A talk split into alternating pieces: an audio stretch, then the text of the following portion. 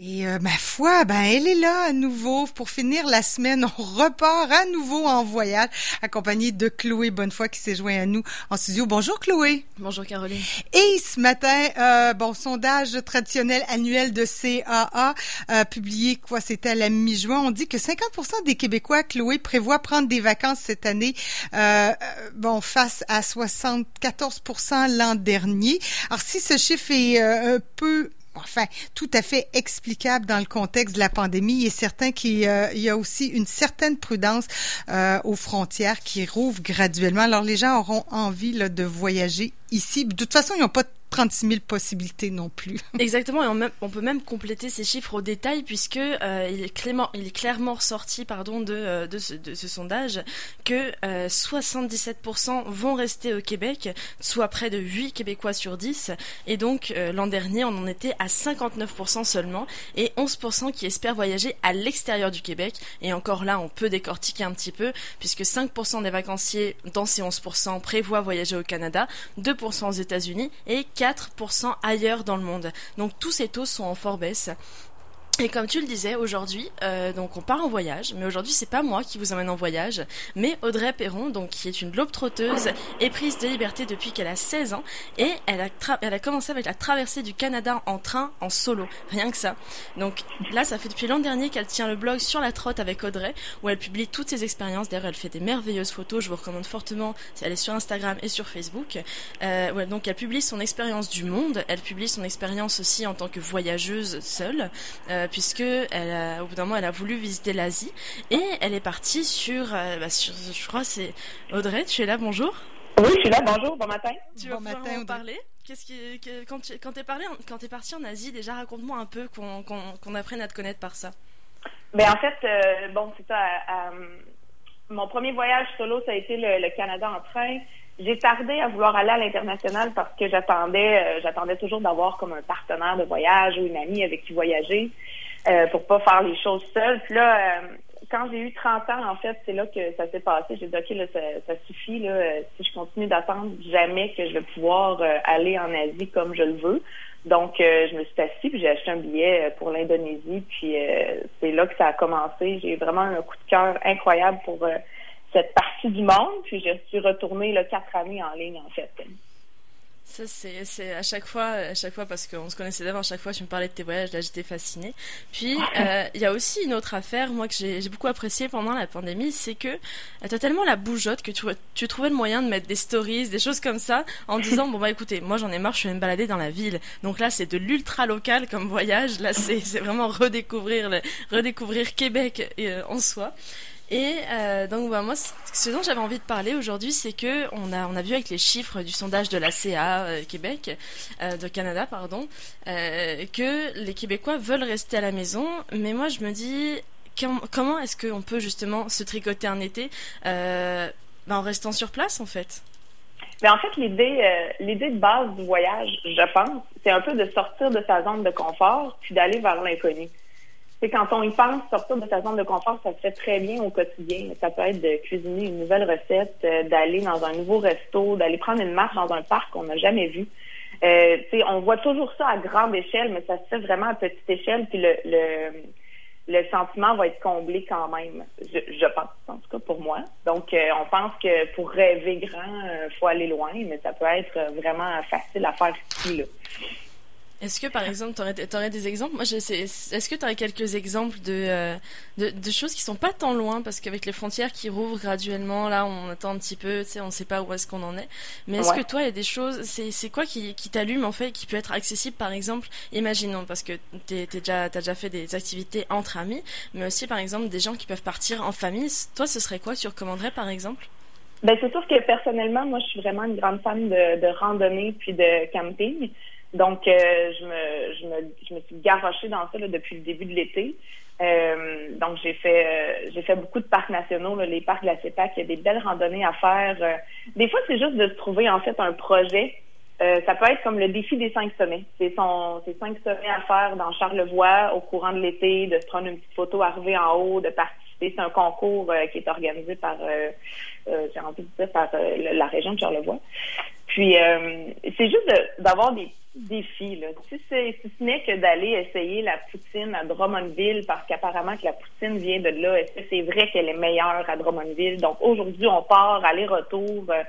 de pas avoir peur de faire de la route on n'a pas peur de faire des escales en avion, on n'a pas peur parce que quand on part de Québec, il y a toujours des escales un peu ridicules à faire. Donc pourquoi qu'on aurait peur d'aller à Tremblant aller-retour euh, de, Il faut juste arrêter de se poser des questions ici, puis de le faire. C'est mettre la switch à off, pas trop analyser les on va arrêter où, ça va se passer comment, puis juste de, passer à l'action en fait. Euh, j'ai trouvé des places quand même cool, des habitations sur l'eau au Québec pour ceux qui sont pas trop dans le dans le camping en fait.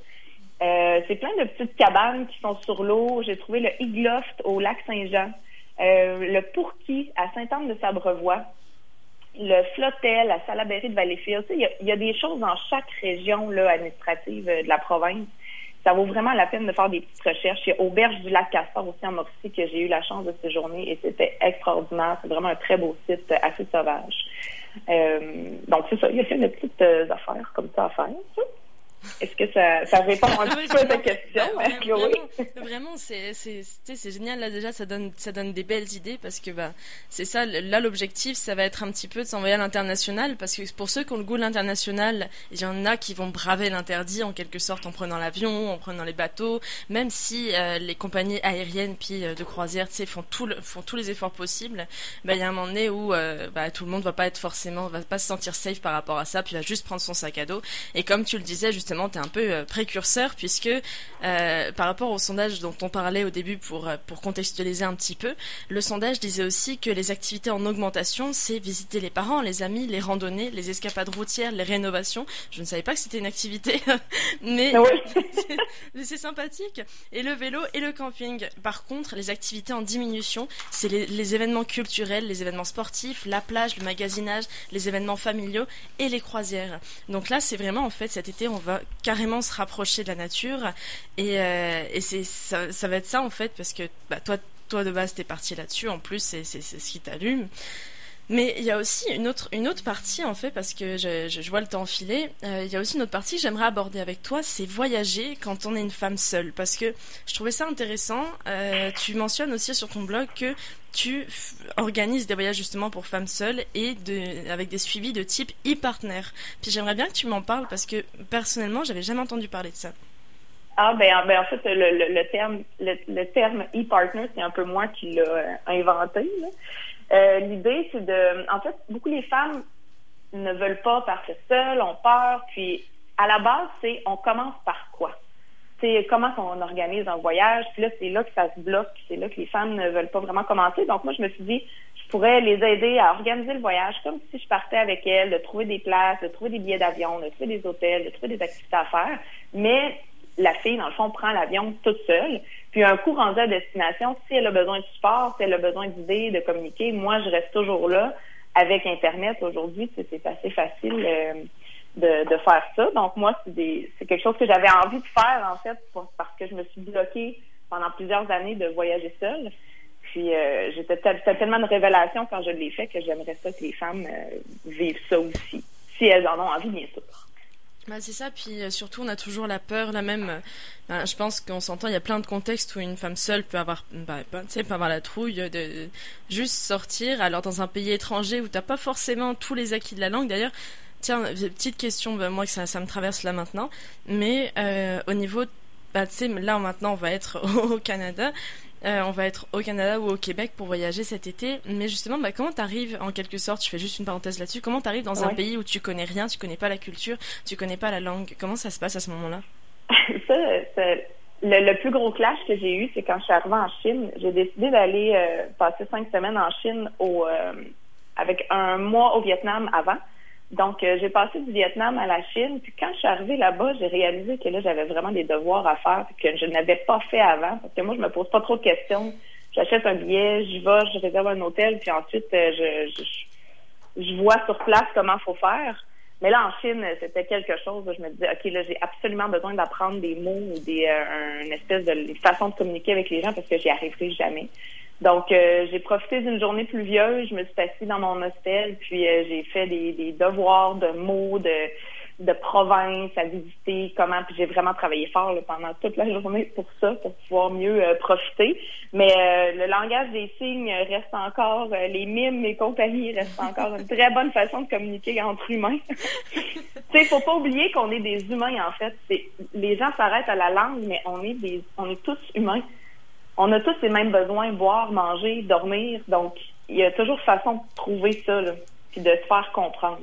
Bah, au moins, cette étape va tellement être facilitée là. C'est pas avec la voyage au Canada. Est-ce qu'on pourrait, est-ce que tu as envie de rajouter quelque chose pour conclure, peut-être? Euh, Ben, sortez de votre zone de confort, en fait. c'est, moi, c'est ce qui me fait vibrer. Je pense que c'est là que la vie est. La vie est dehors. La vie est en dehors de notre zone. Puis, euh, faut juste, faut juste rêver grand. Puis tous nos rêves sont réalisables, en fait. Puis, euh, s'ils ne le sont pas, ben ça vous aura fait euh, miroiter pendant plusieurs jours ou euh, plusieurs semaines.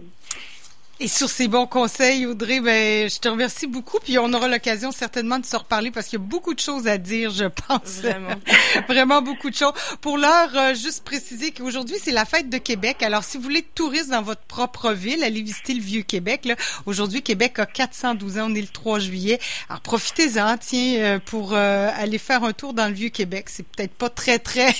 c'est peut-être pas sortir de sa zone de confort, ah. mais c'est toujours très sympathique. Ah, mais je, me suis promenée beaucoup dans, pendant le dans le Vieux-Québec. J'ai adoré. C'est euh, beau. il y a toujours un petit quelque chose à remarquer. Exact. C'est très, très beau. Ben, merci beaucoup, Audrey. Au plaisir de se reparler. bye bye. Bon été. Au revoir. Merci.